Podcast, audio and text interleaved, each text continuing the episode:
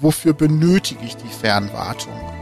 Wenn man diese ausschließlich im familiären Umfeld mit zwei, drei verschiedenen Personen teilen möchte, da lohnt sich TeamViewer in einer kostenfreien Version. Computerwissen. Leicht verständliche Computertipps. Der Podcast. Herzlich willkommen, ich bin Uli Harras und verbunden mit der Chefredaktion von computerwissen.de mit Tobias Tesch. Hallo Tobias. Hallo Uli, vielen Dank. Ach, PC-Fernwartung. Also, das ist unser Thema heute und wir möchten es euch eigentlich ein bisschen schmackhaft machen. Ist nämlich zu schön, Tobias. Ich habe ein Problem bei mir auf dem PC.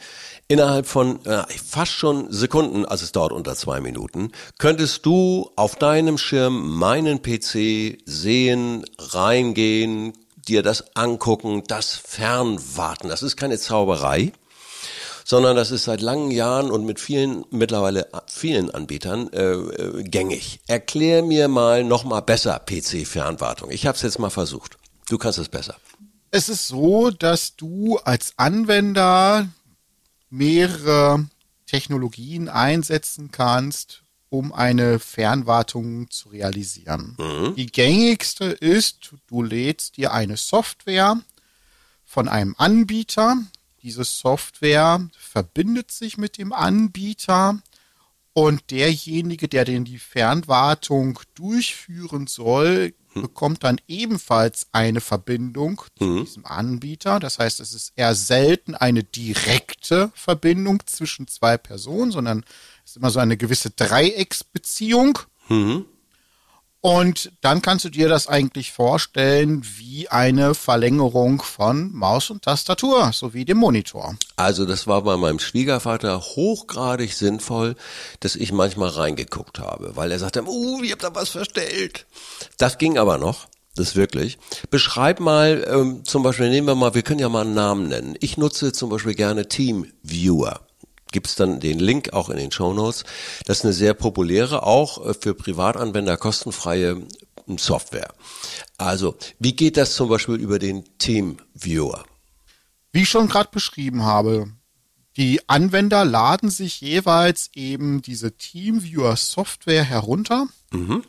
und bekommen dann eine entsprechende von TeamViewer generierte Identifikationsnummer. Ja. Dann muss man diese Identifikationsnummer austauschen mhm. und dann darf der andere, der dann diese Identifikationsnummer besitzt, eben bei dir anfragen, ob er eine Fernwartung machen darf, ja. sofern deine Software von TeamViewer arbeitet, also ausgeführt wird. Gibt es irgendein Produkt bei computerwissen.de, das das nochmal schriftlich Schritt für Schritt erklärt? Es gibt im Verlag die sogenannte PC-Notfallhilfe. Ah, ja. Die also hier konkret eine Möglichkeit zur Fernwartung anbietet. Zeigt Schritt für Schritt. Ich will es immer ganz einfach bitte haben. Wirklich, ich will es neben meinem Schirm liegen haben und lesen. Das ist mein Anspruch. Ich, immer noch. Oldschool. Ja, bei der PC-Notfallhilfe ist es so, dass du eben dieses Produkt buchst. Ja. Und wenn du ein Problem hast, kannst du eben anrufen beim Verlag. Ah, die ja. leiten dich dann an Spezialisten weiter. Mhm. Und diese Spezialisten würden dann mit dir zusammen eben halt diese Fernwartung durchführen, um dann cool. das Problem, welches du hast, per Fernwartung in deinem Sinne gelöst zu bekommen. Also das ist ja mit Geld nicht zu bezahlen, weil ich weiß, was so ein Computerspezialist. Früher musste der zu mir persönlich nach Haus kommen. Also den habe ich gehabt, ich hatte Glück. Das war schon, ja, nicht ganz billig, aber äh, so etwas, natürlich kostet das auch Geld. Aber vergleicht das alles mal. Den Link dazu gibt's in den Shownotes bei den Infos hier bei diesem Podcast. Ein bisschen rumklicken, da gibt's Infos und irgendwann seht ihr diesen Link PC Notfallhilfe. Also, wann ist es denn sinnvoll, diese Fernwartung einzusetzen, deiner Meinung nach? Also, dazu sollte man eingrenzen, dass eben eine Fernwartung nicht immer funktioniert. Mhm. Du kannst eine Fernwartung verwenden, wenn du zum Beispiel dein Betriebssystem, Stichwort Windows oder Mac OS, ordentlich gestartet bekommst. Ja, also wenn der Weil, Computer runter ist, dann geht das nicht mehr, klar, ne? Ja, wenn aber dein Computer zum Beispiel nicht hochfahren möchte, ja. also einen schwarzen Bildschirm bekommst ja. oder Windows nicht startet und mit einer ominösen Fehlermeldung abbricht, mhm. dann kannst du dort auch keine Fernwartung durchführen. Klar. Etwas anderes wäre zum Beispiel, dass du einen physischen Zugriff auf dem Computer benötigst weil eine Sicherheitssoftware kategorisch die Fernwartung aussperren möchte. Ja. Weil die. Sicherheitssoftware unter Umständen sagt, nein, das ist mir zu unsicher, ich möchte nicht, mhm. dass hier die Fernwartungssoftware halt fälschlicherweise als Spionagesoftware genau. halt deklariert wird. Ja. Ja. Man kann also sagen, die Fernwartung hilft bei so alltäglichen Dingen. Ja. Wie du schon sagtest, da ist was verstellt worden, da sieht etwas komisch aus. Oder bei wirklich, ja, trivialen Herausforderungen. Zum Beispiel, du möchtest jetzt einen Briefkopf erstellen und so hast einfach ja. eine ja. Anleitung und mit der Anleitung kommst du nicht weiter, weil das, was in der Anleitung steht und mit dem, was du bei dir auf dem Monitor siehst, das passt nicht überein. Ich sag mal was ein bisschen spezielleres, wo wir die Fernwartung nutzen. Wir haben Audiostationen, wenn wir unsere Kunden mit kleinen Audiostationen versorgen, dann steht da ein kleiner PC und dann ein USB-Mikro und dies und das. Also unter anderem, wir richten auch ganze Studios ein, aber egal. In dieser kleinen Version gab es mal Tonaussetzer, das bei Windows sehr beliebt. So, ne, bei den Aufnahmen weg. Immer so eine, eine Viertelsekunde. Tonaussetzer. Da geht nur eins. Da habe ich gesagt, bitte fahrt das Ding hoch und dann geht es bei uns in die Technik und dann wird Fernwartung und dann geht's an die Soundeinstellungen hinten links. Da kann man ein bisschen was drehen und schon läuft das wieder rund. Also früher musste da ein Techniker hin. Ne? Also das ist super für uns, äh, einfach diese, diese, diese Geschichte äh, äh zu nutzen. Und so gibt es eben diese Punkte, die du auch angesprochen hast. Es gibt unterschiedliche Systeme. Welche Anbieter würdest du empfehlen? Es gibt insofern große Anbieter und eher unbekannte Anbieter. Mhm. Mhm. Große Anbieter ist ganz klar Teamviewer. Mhm. Wenn man diese ausschließlich im familiären Umfeld mit zwei, drei verschiedenen Personen teilen möchte, ja. da lohnt sich Teamviewer in einer kostenfreien Version. Gibt es Sicherheitsrisiken? Also bei Teamviewer ist das so sicher verschlüsselt und da kann keiner mich ausspionieren. Oder doch? Mm, also erstens, die Verbindung selber ist verschlüsselt.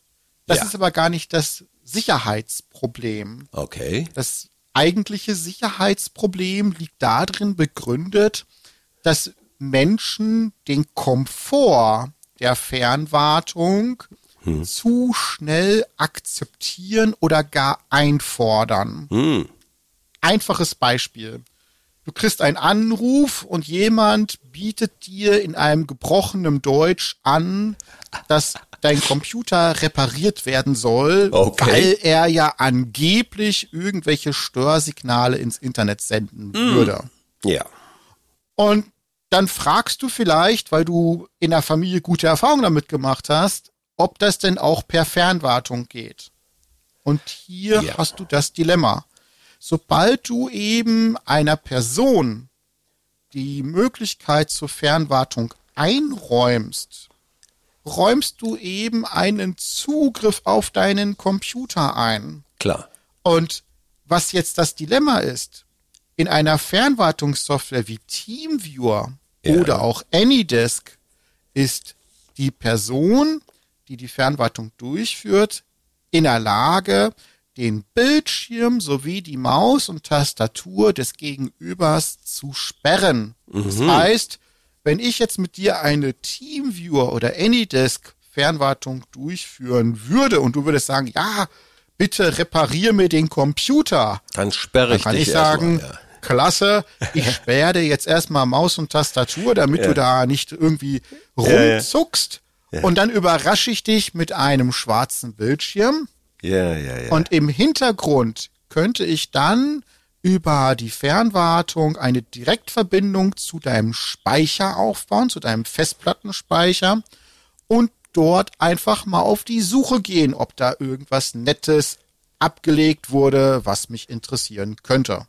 Mit dem PC-Notfallservice von äh, computerwissen.de, da weiß ich doch eigentlich, also da, wenn die Verbindung hergestellt wird, gehe ich mal davon aus, ist das alles sehr vertrauenserweckend beziehungsweise gesichert. Und hier ist ein wichtiger Rat. Wenn du eben hingehst und einen PC-Notfalldienst anrufst, ja. dann weißt du ja, wen du anrufst. Eben. Wenn du hingegen einfach angerufen wirst oh, und ja. derjenige etwas anbietet, dann jo, no, no, no, du entsprechend in Deckung gehen. Da würde ich auch niemals drauf reagieren. Das ist ein guter Tipp, äh, denn ich kann mir schon vorstellen, dass einige von euch da draußen sagen, ja, wenn es das nächste Mal klemmt, aber bitte, Genauso wie Tobias es gesagt hat. Ihr ruft den Service an, meinetwegen bei computerwissen.de. Ihr stellt die Verbindung her und kontrolliert sie auch. Das ist sicher. Vielen herzlichen Dank, Tobias, für diesen Überblick. Das war Tobias Tesch aus der Chefredaktion von computerwissen.de. Und im Notfall berät er euch auch. Das wirklich persönlich, das geht auch. Dank dir, Tobias. Ja, danke, Uli, für die Möglichkeit. Bis zum Gerne. nächsten Mal. Gerne. Bis dann. Tschüss. Computerwissen Leicht verständliche Computertipps. Der Podcast.